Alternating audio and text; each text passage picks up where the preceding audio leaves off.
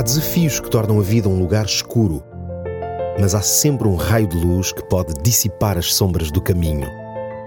Descubra-o aqui. Luz na escuridão com Nuno Silva.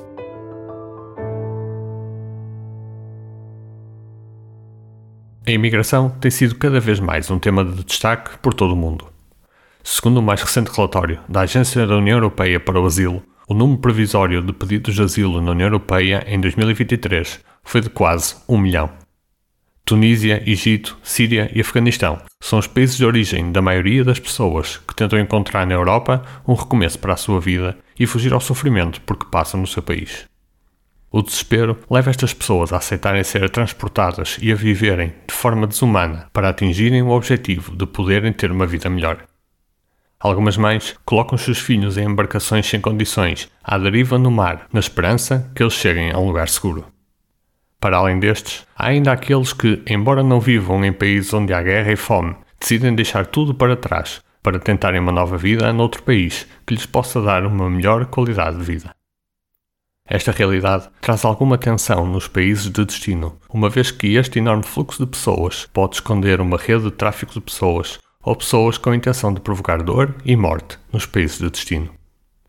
Por vezes focamos-nos muito nesta realidade da insegurança associada à imigração e esquecemos daquilo que é a nossa responsabilidade para com aqueles que chegam às nossas cidades com a necessidade de encontrar cuidados básicos como casa, saúde e trabalho. Quando o povo de Israel estava a caminho de estabelecer-se como nação no local que Deus lhes tinha prometido, foi necessário definir algumas regras para a convivência em sociedade e perante os desafios que pudessem surgir. Deus instruiu aqueles que deveriam ser um modelo de sociedade para as nações vizinhas, com princípios sobre a forma como eles deveriam lidar com os pobres e os necessitados. É dentro do modelo de Deus para o perdão de dívidas e da libertação dos servos que surge a preocupação com os desfavorecidos. Diz o texto bíblico: e se houver algum pobre entre os teus compatriotas, em alguma das tuas cidades, na terra que o Senhor teu Deus te vai dar, não endureças o teu coração, nem lhes feches a tua mão, mas empresta-lhes com generosidade tudo aquilo que ele tiver necessidade.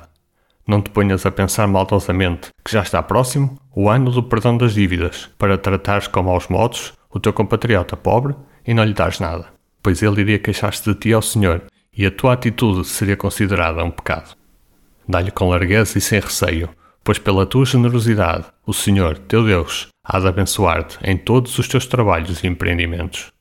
Pobres nunca faltarão nesta terra, por isso te ordeno que sejas generoso para com os teus compatriotas necessitados e para com os pobres que vivem na tua terra.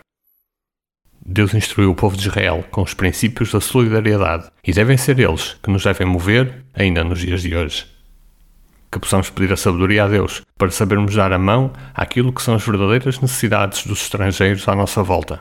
Pedir que Deus afaste de nós qualquer pensamento errado ou olhar de rejeição para com eles e que as nossas palavras não sejam como flechas nas feridas abertas que eles já trazem do país de onde saíram. Que possamos deixar de olhar para eles como salteadores das nossas vidas, mas entender que a nossa generosidade não nos faz perder nada que Deus não nos possa restituir. Até ao próximo programa. Há desafios que tornam a vida um lugar escuro, mas há sempre um raio de luz que pode dissipar as sombras do caminho. Descubra-o aqui. Luz na escuridão com Nuno Silva.